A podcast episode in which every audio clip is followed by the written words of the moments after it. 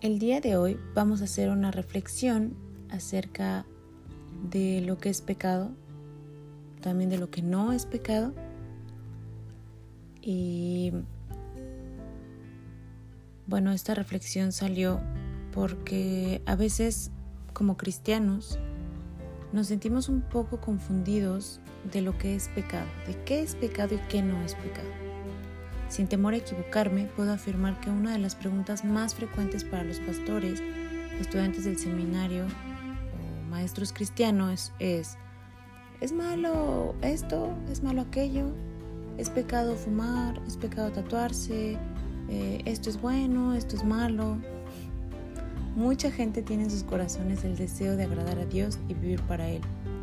Y es por eso que pueden sentir temor de si alguna actividad de su vida es mala o pecaminosa a los ojos de Dios.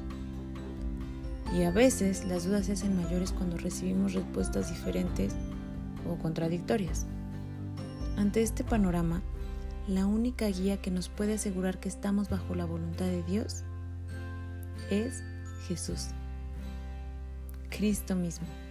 Él es el único que no ha pecado y quien agradó a Dios Padre toda su vida.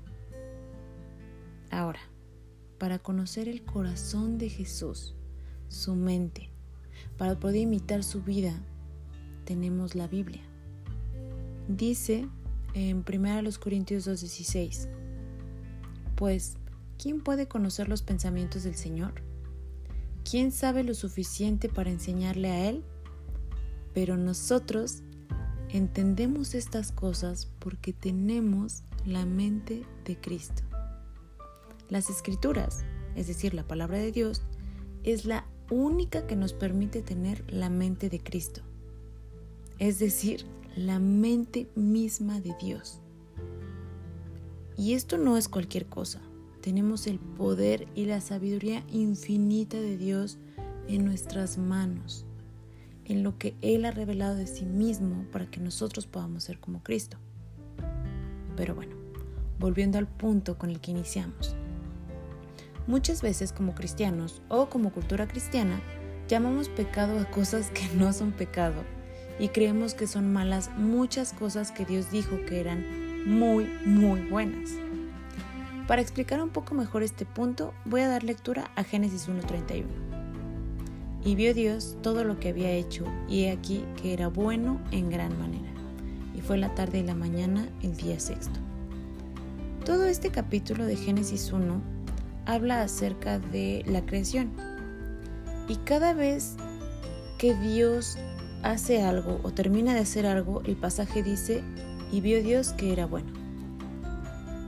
Cuando Dios termina su obra creadora, dice que es muy, muy buena es como el sello de aprobación de Dios. Imagina qué tan buena debe ser la creación para que Dios diga esta expresión de wow, esto está muy bueno. Esa es la expresión en hebreo. Usa estas palabras como kitov, que quiere decir qué bueno. Todo lo que Dios hizo y todo lo que derive de esta obra creadora es bueno en gran manera. Justamente porque el propósito de todas las cosas es que nuestro Señor sea glorificado. Mira lo que dice el Salmo 148, le voy a dar lectura.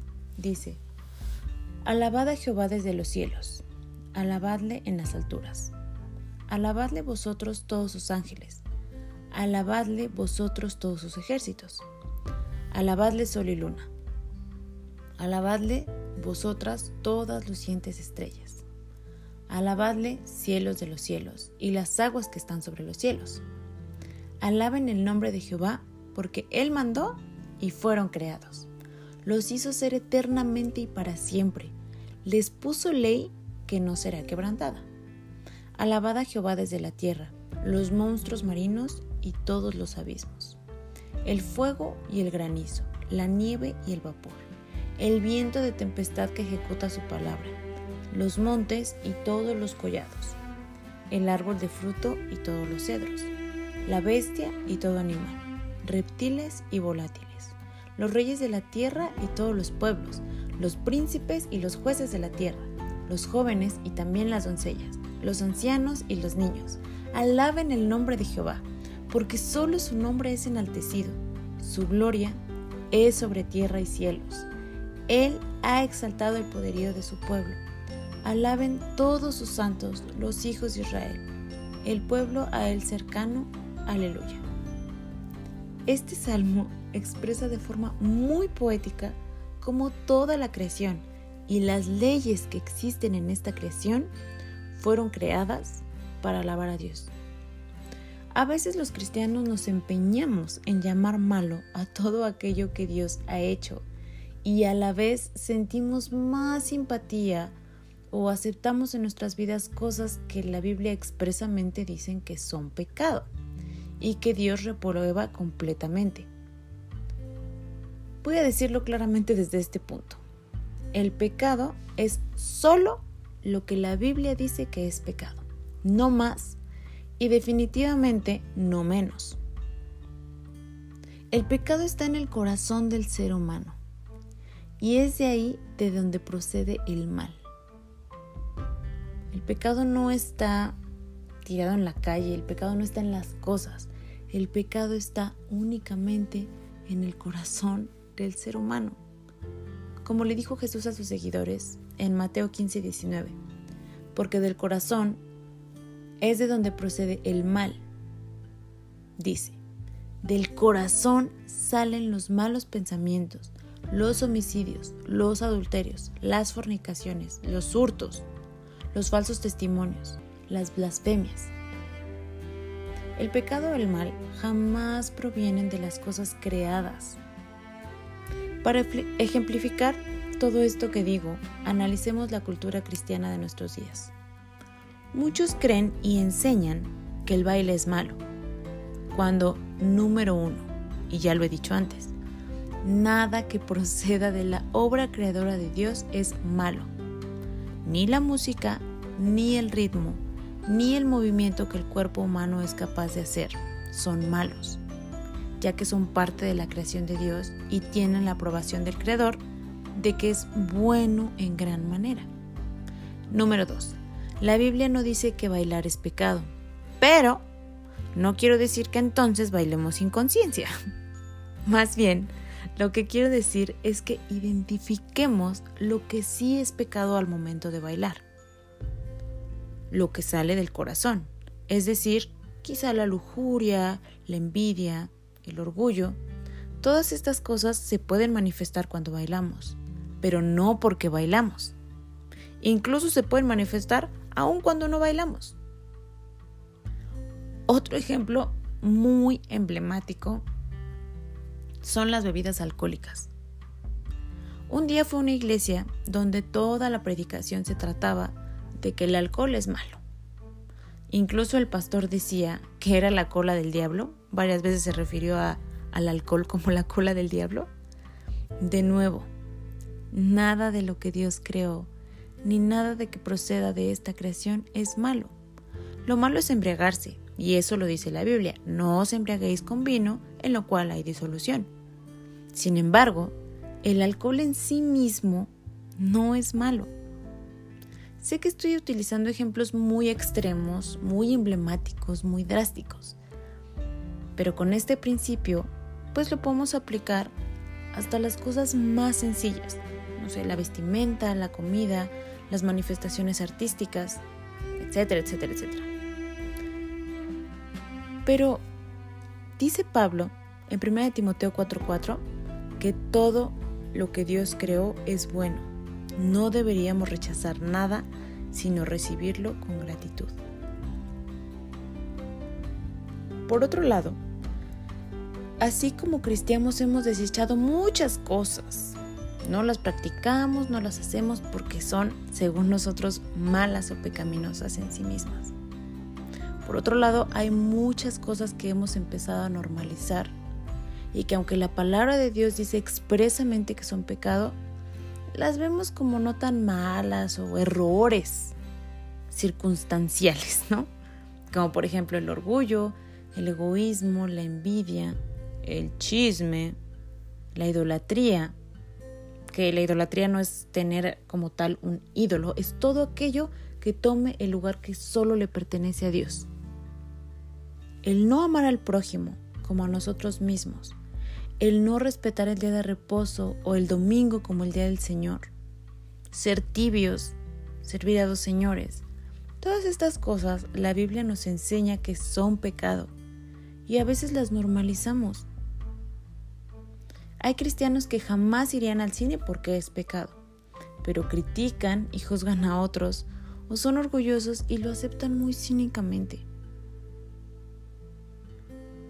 A veces tenemos nuestras prioridades bastante confundidas o pretendemos agradar a Dios con parámetros que la Biblia no enseña. Al punto final al que quiero llegar es que como cristianos la única forma en la que podemos impactar nuestro entorno, nuestra cultura y nuestro mundo y sobre todo la única forma en la que podemos glorificar a Dios como Él se merece es siendo como Cristo.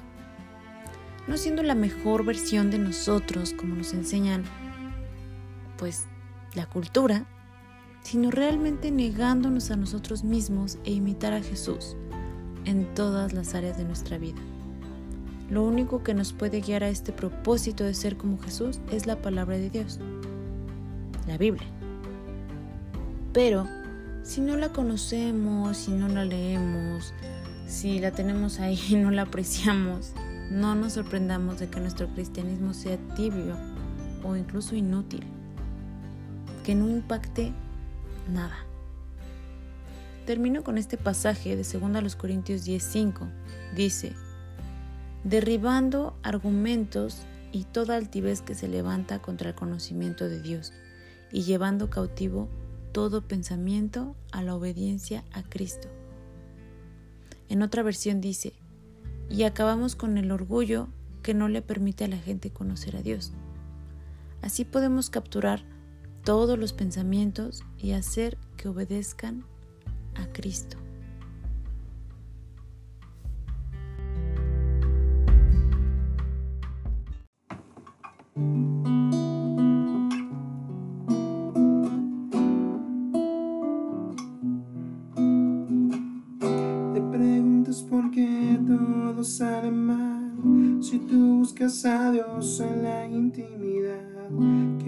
Que no he visto lo que hay en mí,